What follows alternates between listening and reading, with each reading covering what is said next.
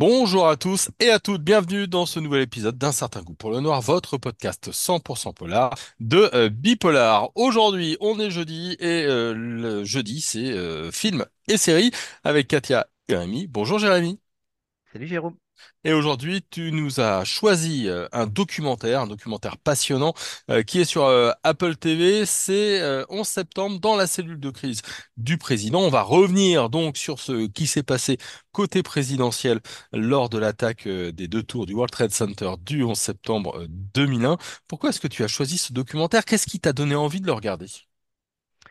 J'ai choisi ce documentaire parce qu'il nous permet de suivre les attentats du 11 septembre depuis le pouvoir, comme tu le disais, de voir comment ce pouvoir a géré les événements et d'entendre aussi les témoignages des membres du gouvernement d'alors, euh, euh, face caméra, euh, qui nous livrent leurs pensées, leurs sentiments sur ce terrible événement. Et c'est toujours ce qui est intéressant lorsqu'on entend des gens qui ont été au pouvoir et qui ne le sont plus, c'est que leur parole est déliée de leur fonction et qui a euh, certainement une dimension plus humaine, euh, moins mécanique.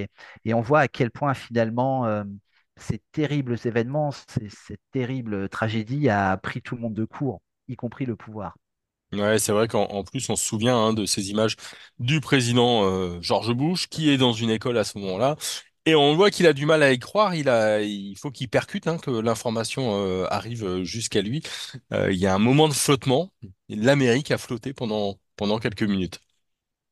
Ah, c'est c'est même quelques heures. hein. C'est- Ouais, Et on le voit très nettement dans le documentaire. Tu parlais de, de ces images qui ont fait le tour du monde, où on voit un des conseillers de George Bush qui lui apprend la nouvelle.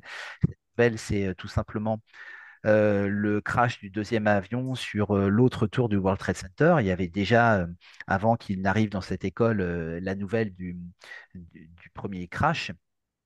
Et on voit, image incroyable, George Bush complètement interloqué, qui se demande véritablement ce qu'il va faire. On arrive presque à, pénétrer dans son cerveau pour voir à quel point il est complètement décontenancé. Et euh, George Bush, qui est un témoin important du documentaire, le, dit, le, le dit très nettement. Et on a aussi Condoleezza Rice, qui était alors euh, conseillère à la sécurité nationale. On a Dick Cheney, qui est vice- vice-président euh, des États-Unis. Euh, Colin Powell, le secrétaire d'État, qui est mort il n'y a pas très longtemps. Enfin, tous disent à quel point ils sont complètement surpris et complètement désarmés par rapport à, à- à ces, ces attaques meurtrières. Est-ce- Et ce qui, Vas-y, vas-y. Vas-y, vas-y, je t'en prie. ce qui est intéressant, c'est que la perspective est chronologique. Donc ça, on, suit ça quasiment minute par minute. Il y a toujours, euh, évidemment, quand on a une perspective chronologique dans un documentaire, une dimension immersive. hein.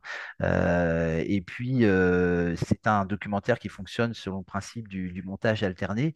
On a d'abord les, commentaires rétrospectifs des membres du gouvernement et puis les images d'époque, dont les terribles images qui ont fait le, tour du monde, où on voit les, deux tours, les, deux avions de ligne qui s'encastrent dans les tours du World Trade Center et euh, ces images qui font maintenant partie de la mémoire collective de l'humanité.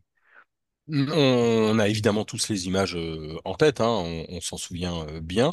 Est-ce que le documentaire apporte des éléments nouveaux sur la chronologie et sur tout ce qui s'est passé?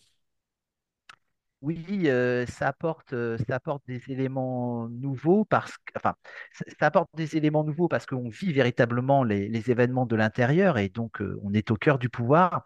Et en même temps, ça confirme que cette attaque a été très mal anticipée, même si on sait des rumeurs d'attentats se propager depuis des mois et hum, qui, confirmaient l'imminence d'une attaque, hein, même de multiples attaques. Alors, c'est c'est pas l'angle du documentaire, faut le préciser tout de suite. hein. Il y a eu d'autres documentaires qui ont pointé les failles au niveau de la CIA, du FBI. Mais c'est surtout qu'on a véritablement l'impression qu'il y a une improvisation du pouvoir. Et ça, c'est proprement stupéfiant qui, s'incarne dans les itinéraires. Alors, grande partie qui concerne les itinéraires complètement erratiques de Air Force One, où se réfugie le président et où il va piloter la, enfin piloter, si je puis dire, pilote pas l'avion, mais il va piloter la, riposte. Mais euh, on sait- pendant des heures, il y a cet avion en l'air et on ne sait pas où est le président des États-Unis. C'est euh, complètement stupéfiant. Et, il y a, il même des éléments qui, interrogent sur les moyens technologiques euh, dont disposent les États-Unis. C'est-à-dire que, en fait, on, mystifie, on mythifie le pouvoir. Peut-être en croyant que le pouvoir n'est plus important qu'il n'est. Et on s'aperçoit que euh, les défaillances du pouvoir se jouent dans des détails très simples. Et il y a un détail qui est complètement, euh, qui est complètement incroyable, c'est que dans Air Force One, eh bien, George Bush lui-même n'arrive pas à capter la télévision. Il y a des coupures. Euh, il n'arrive pas à voir les informations en direct. euh, et on se dit, bon, le président de la première puissance du monde doit avoir un immense écran et une image très nette. Eh bien, même pas. Même pas. Et, et- ça, c'est, je dirais, assez symbolique. C'est complètement représentatif de, de ce qui se passe. C'est-à-dire que c'est euh, véritablement une, sorte de, de période de flottement intense. Et puis, il y a cette obsession. Alors là, on va être beaucoup plus critique vis-à-vis de George Bush. Euh, il y a une, euh, une espèce d'obsession, une, une obsession chez George Bush qui est contrariée par ses conseillers, qui est l'obsession de rentrer à Washington. Or, évidemment, la zone n'est pas sécurisée et il n'est absolument pas question de rentrer à Washington euh, tant qu'il n'y a pas euh, la sécurité, puisqu'on vient d'évacuer tout le personnel, hein, et Dick Cheney en premier, on l'a mis en lieu sûr.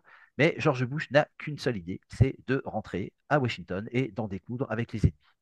Et euh, il faut vraiment, vraiment le, persuader que ça n'est pas la bonne décision. Donc, on a affaire quand même à une gestion qui est une gestion très pulsionnelle de la part du président George Bush, mais qui n'est absolument, allez, on va dire absolument pas réfléchi. Ouais, donc c'est vraiment, c'est vraiment intéressant ça. Euh, ça dit encore quelque chose de nous, le, le fait qu'il y ait encore des documentaires et encore des documentaires. J'en ai, j'en ai vu euh, aussi d'autres euh, passer sur ces moments du, du 11 septembre. C'est toujours aussi vibrant d'actualité? Oui, c'est alors à, à- plus de 20 années de distance, ça reste évidemment extrêmement impressionnant et en même temps, euh, ça montre à quel point, par rapport à ces événements aussi atroces, euh, finalement, il y a, il y a une sorte euh, d'é- d'égalité des réactions, c'est-à-dire que du simple citoyen jusqu'au président de la République, on a cette même sidération on a cette même absence de réaction qu'on voit très bien sur les célèbres images. On voit Hmm. George Bush interdit.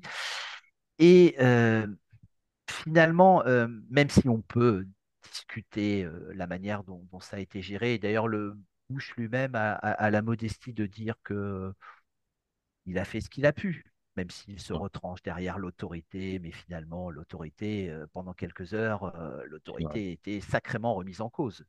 On a surtout quelqu'un, enfin des, des gens qui essaient de faire ce qu'ils peuvent.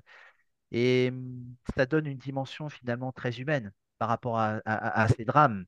Euh, il y a d'abord une réaction qui est émotionnelle, et puis ensuite on, on reprend ses esprits, même si tout le monde ne les reprend pas à la même vitesse. Euh, George Bush a repris ses esprits bien plus tard que ses conseillers, et ses conseillers sont un peu plus réfléchis que lui. Mais tout ça euh, donne finalement, quoi qu'on pense de George Bush, et on peut dire plein de choses sur George Bush, mais ça donne final- finalement une image très humaine, Hmm. y compris du pouvoir.